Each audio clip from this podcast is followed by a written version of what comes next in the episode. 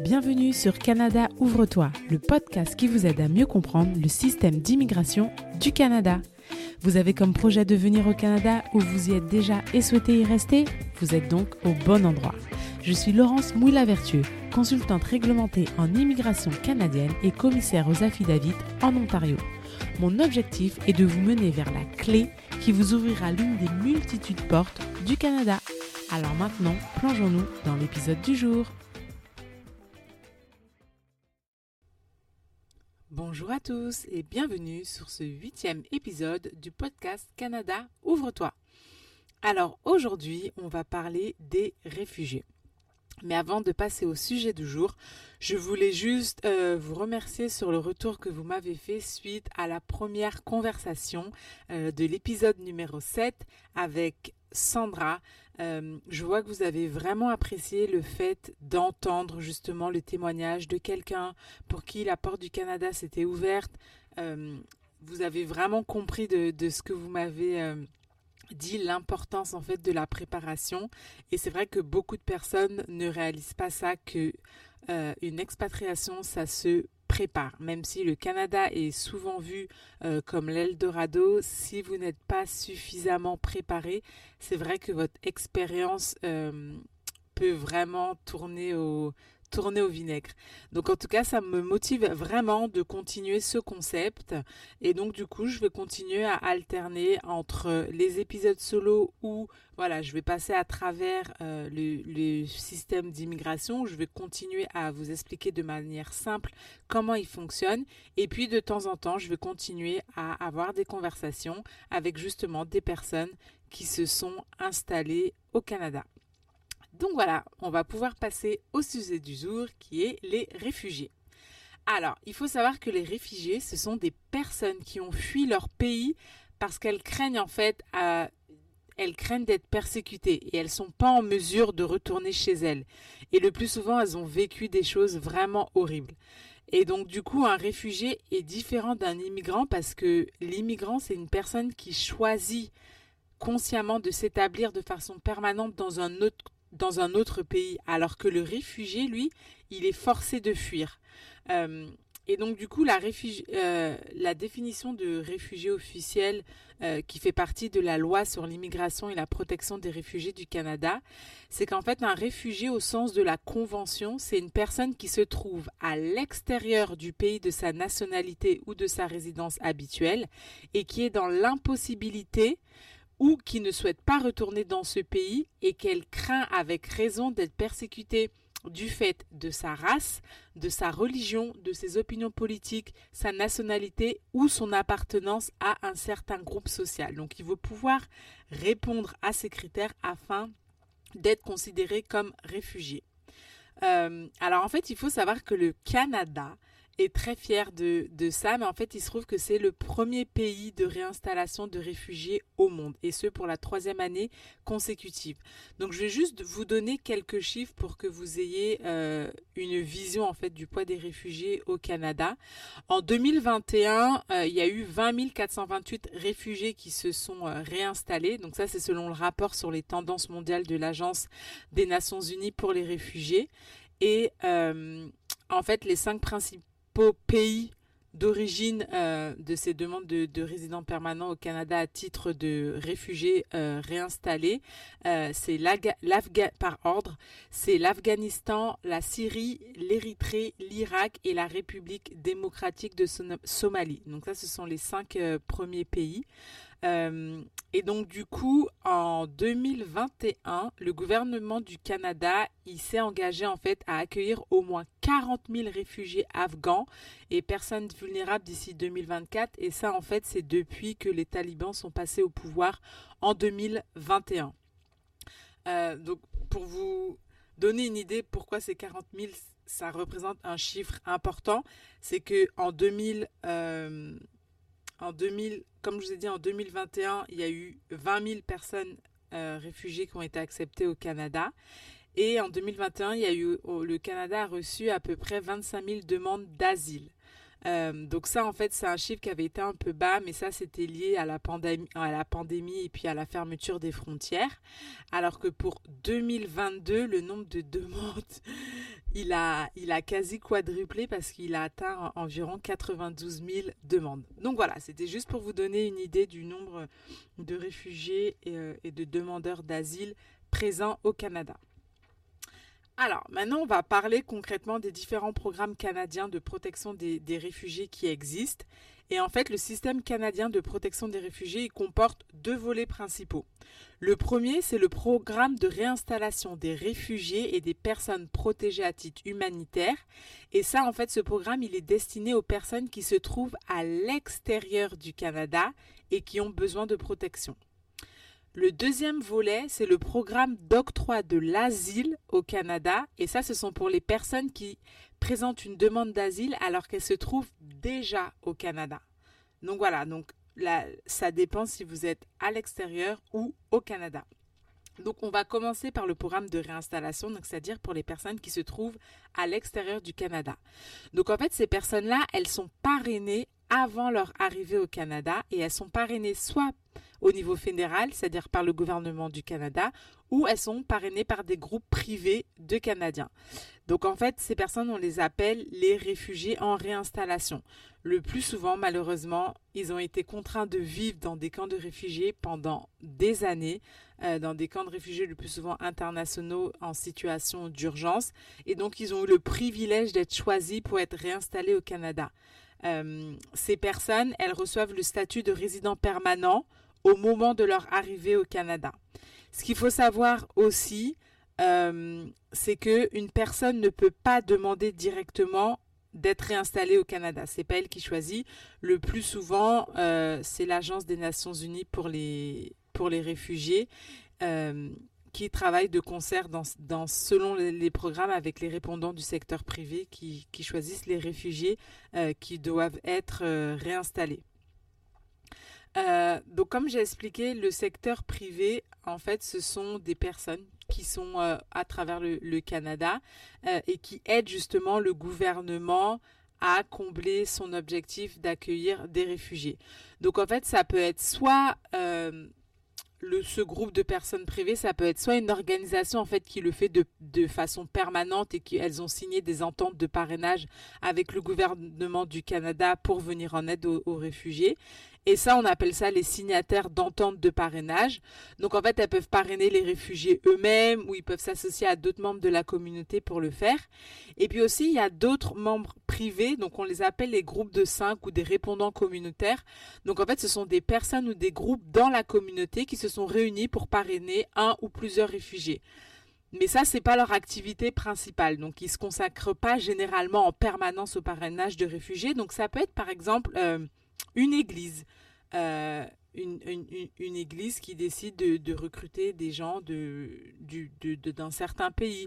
Ou ça peut être par exemple des amis. Vous êtes cinq amis, vous avez les moyens financiers de pouvoir parrainer des réfugiés et donc du coup vous faites une demande euh, pour faire venir une famille ou, un seul euh, réfugié. Et puis il y a aussi un programme mixte. donc on appelle ça le programme mixte des réfugiés désignés par un bureau des visas. Et en fait, ils jumellent des réfugiés désignés par l'Agence des Nations Unies pour les réfugiés à des répondants du secteur privé du Canada. Mais dans tous les cas, quelle que soit euh, la catégorie euh, de parrainage qui a été choisie, en fait, les lois canadiennes elles exigent vraiment qu'il y ait un filtrage minutieux de toutes les personnes réinstallées pour s'assurer en fait que euh, ça ne porte pas atteinte à la sécurité ou à la criminalité ou encore à la, à la santé. Donc euh, ces personnes-là doivent quand même passer des certains tests euh, pour pouvoir être admissibles au Canada. Donc ça c'était pour le premier volet dans le sens pour les personnes qui sont à l'extérieur du Canada et qui font partie du programme de réinstallation. Le deuxième volet, ça s'appelle le programme d'octroi donc de l'asile au Canada. Donc en fait, il offre ce programme-là offre une protection en tant que réfugié aux personnes qui se trouvent au Canada et ces personnes-là, en fait, c'est soit elles craignent, euh, avec des raisons valables, d'être persécutées si elles retournent dans leur, pays d'origine, ou soit elles risquent d'être victimes de tortures ou de peines cruelles ou inusitées à nouveau dans leur pays d'origine. Donc évidemment, ce n'est pas tout le monde qui peut présenter euh, une demande d'asile. Euh, et puis par exemple, une personne qui ne peut pas demander euh, l'asile, c'est si par exemple elle a déjà été déclarée d'un d'un crime, pardon, si elle a été déclarée coupable d'un crime grave ou si elle a déjà fait une demande d'asile par le passé. Parce qu'il faut savoir, c'est que on peut demander l'asile seulement une seule fois. Contrairement à par exemple un permis de travail ou un permis d'études ou un visa ou une résidence permanente, des fois vous pouvez recevoir un refus, mais rien ne vous empêche de présenter une nouvelle demande. Malheureusement, pour une demande d'asile, ce n'est pas le cas. Et en fait, une fois que les demandes d'asile sont admissibles, elles vont être transférées à la section de la protection des réfugiés de la Commission de l'immigration et du statut de réfugié pour une audience en personne. Donc là, il y aura un commissaire, euh, le ministre aussi peut, peut, peut être présent, euh, le, demandeur, euh, donc la personne qui demande le statut de réfugié peut, demander d'avoir recours à un conseil, donc un, représentant. Et en fait, les demandeurs d'asile vont être évalués sur la base de trois critères. Donc, est-ce qu'ils répondent à la définition de réfugié de la loi sur l'immigration et la protection des réfugiés du Canada que je vous ai lu au tout début? Est-ce que aussi le quel est le besoin de rétablissement au Canada et aussi quelle est leur capacité à s'établir au Canada? L'autre chose aussi euh, qu'il faut prendre en compte euh, par rapport à la demande d'asile, c'est qu'il y a des dispositions en fait qui, qui ont été mises en place à qu'on appelle l'entente des, des, des, tiers pays sûrs et en fait ça limite le droit des individus à demander le statut de réfugié au Canada. Donc c'est-à-dire qu'en fait il y a certaines personnes par exemple qui, euh, au lieu d'arriver directement au Canada, par exemple par avion, mais qui n'ont pas de visa ou, d'AVE, elles vont traverser les États-Unis et elles vont arriver à une frontière canadienne. Donc en fait, la règle euh, de l'entente des tiers pays sûrs, c'est qu'elle dit que si vous demandez le statut de réfugié au Canada et que vous, arrivez par les États-Unis, on va vous demander de retourner aux États-Unis et de soumettre votre demande aux États-Unis et non pas au Canada. Bien sûr, comme tout programme, il y, a, des exceptions à la règle, mais en tout cas, voilà, parce qu'on considère que les États-Unis, c'est aussi un pays développé et que si votre vie est vraiment en danger, bah, dans ce cas-là, pourquoi vous n'avez pas demandé le, le, statut euh, aux États-Unis? Une fois que euh, la demande de, de, réfugiés est, acceptée, donc que ce soit la demande d'asile ou qu'on vous a réinstallé en tant que réfugié au Canada, le gouvernement a mis en place plusieurs aides en fait. Euh, et donc du coup, il y a un programme qui s'appelle le programme d'aide à la, à la réinstallation, le PAR. Et euh, grâce à ce programme, en fait, le gouvernement du Canada ou la province de, Québec, ils offrent aux, réfugiés en fait qui sont pris en charge par le gouvernement des services essentiels et, du soutien en fait de, revenus afin de les aider à s'établir. Et donc du coup, le soutien, il dure maximum d'un an ou avant si jamais la personne réussit à subvenir à ses propres besoins. Euh, donc en fait, c'est concrètement, c'est pour aider aux, aux, réfugiés admissibles qui peuvent pas eux-mêmes en fait euh, subvenir à leurs besoins. Donc ça va être euh, les besoins de base, donc de l'aide pour euh, le logement, la nourriture. Euh, et en fait, ce calcul, il est, il est fait basé sur l'aide sociale. Donc c'est différent en fonction de chaque province au territoire. Et puis ce qu'il faut savoir aussi, c'est que il y a un certain nombre de services qui va être donné durant les 4 à 6 semaines suivant l'arrivée des réfugiés au Canada. Donc on va les accueillir à l'aéroport, euh, on va les aider à trouver un endroit pour vivre temporairement. Ensuite, on va les aider à trouver un, emploi de un emploi pardon, un logement de un logement permanent. On va essayer en fait vraiment d'évaluer quels sont quels sont leurs les besoins. Euh, comment faire pour pouvoir s'intégrer et s'installer au Canada et puis leur présenter les différents programmes qui existent. Donc ça, c'est si euh, c'est le gouvernement qui Si jamais c'est le, le, secteur privé, donc par exemple la communauté ou le groupe des cinq, eh ben ce sont ces personnes-là qui doivent financer de leur propre poche euh, tout ce que je viens de dire pendant un an, donc le logement, la nourriture, les vêtements, euh, le transport, ce genre de choses. Euh, c'est eux qui doivent financer ça. Donc, ça, par exemple, si c'est des églises pour obtenir les fonds, elles vont faire des kermesses, elles vont faire des levées de fonds, ce genre de choses. Mais si ce sont cinq personnes privées, eh ben, ce sont des, des fonds personnels. Donc c'est eux qui vont s'occuper pendant un an de la famille euh, de réfugiés, que ce soit pour le logement, euh, le transport, la nourriture, les vêtements, les aider à, s'installer en fait. Mais euh, donc du coup, la plupart des parrainages, elles durent un an, mais il y a certains réfugiés qui peuvent jouir jusqu'à trois ans de l'aide de leurs de leur répandants. Et puis selon le programme, donc s'ils font partie du programme mixte, et ben du coup ils reçoivent aussi six mois de soutien euh, de revenus du programme euh, PAR et aussi six mois de soutien euh, financier ainsi que un an de soutien social et émotionnel parce qu'on sait très bien que après toutes les choses horribles qu'elles ont vécues ces dernières années. Et là arriver dans un nouveau pays où il faut tout recommencer à zéro concrètement ça peut être très dur en fait émotionnellement. Donc c'est pour ça qu'il y a ce soutien qui est mis qui est mis en place.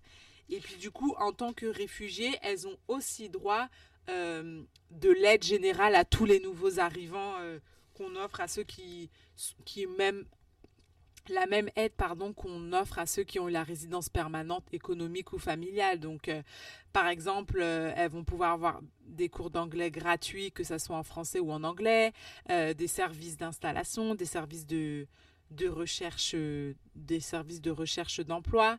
Et puis, elles vont pouvoir aussi bénéficier de services de soutien comme euh, la garde d'enfants, l'aide au transport, euh, des services de traduction, d'interprétation, euh, ce genre de choses. Donc en fait, ces services d'établissement-là, ils sont, ils sont offerts jusqu'à ce que la personne obtienne la citoyenneté canadienne. Donc voilà, donc ça, ça vous montre vraiment en fait que le, pourquoi et comment le, Canada en fait est, le premier pays euh, de réinstallation de réfugiés au monde euh, parce que notamment par le, développement du pays et puis surtout par tous les programmes qui ont été mis en place.